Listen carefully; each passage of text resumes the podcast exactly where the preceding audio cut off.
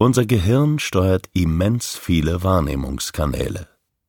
Dafür braucht es Filter, um vor Sinneseindrücken und Reizen zu schützen.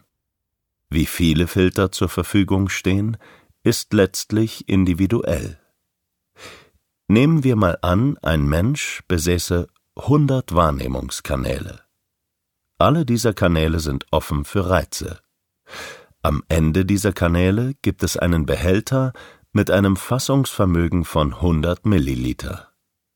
Dieser wird alle halbe Stunde geleert. Geleert in ein riesiges Vorratsbehältnis.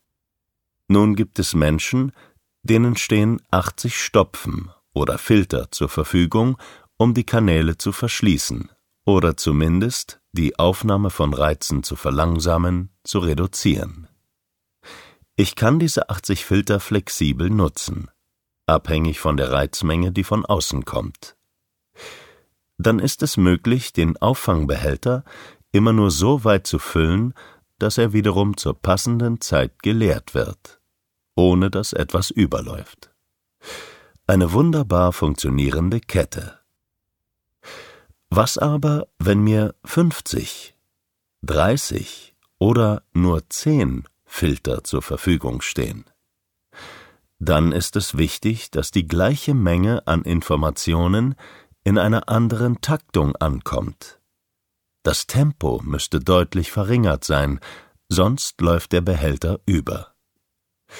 Es gäbe eine ziemliche Sauerei, und am Ende käme nicht mal das vorgesehene Volumen im großen Vorratsbehälter an.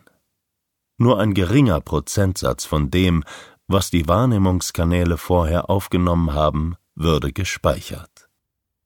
Also, je reizoffener ich bin, desto mehr kann ich grundsätzlich aufnehmen, aber nicht unter dem weiteren, stetigen neuen Zufluss von Reizen. Da geht eine Menge verloren. Es staut sich und überschwemmt. Das passiert jedoch nicht, weil ich kein gutes Management habe, zu dumm bin, ein ursächliches Defizit habe oder dergleichen. Es entsteht, weil alles gleichzeitig verarbeitet werden will und weniger Filter zum Schutz vorhanden sind. Dieser Schutz muss entsprechend von außen kommen. Insbesondere Kinder benötigen einen geschützten Rahmen, um einer Überlastung vorzubeugen.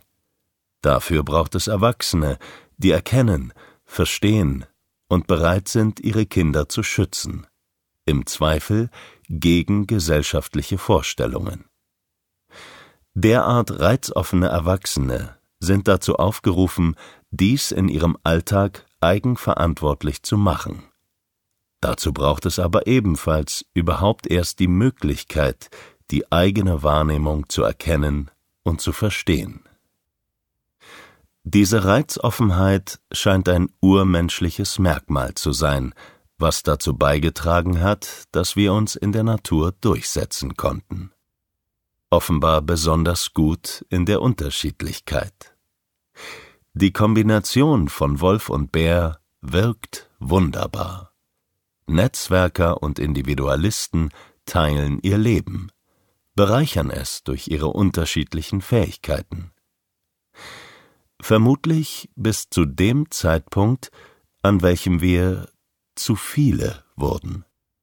Die Zunahme an Reizen beeinträchtigte die Bärentypen zunehmend. Es gab immer weniger Möglichkeiten, sich zu schützen. Rückzug, Aggression, wurden als erste soziale Störungen identifiziert. Das Aushalten der Überreizung, die Kompensation, führte vermutlich zu psychischen Störungen. Die Unterschiedlichkeit wurde zur gefühlten Bedrohung. Missverständnisse im Verhalten führten zu Verletzungen, führten zu Konflikten, zur Entzweiung. Eine Deutungshoheit der Wölfe der stärker gefilterten Wahrnehmung als Vorteil in einer reizintensiven Welt.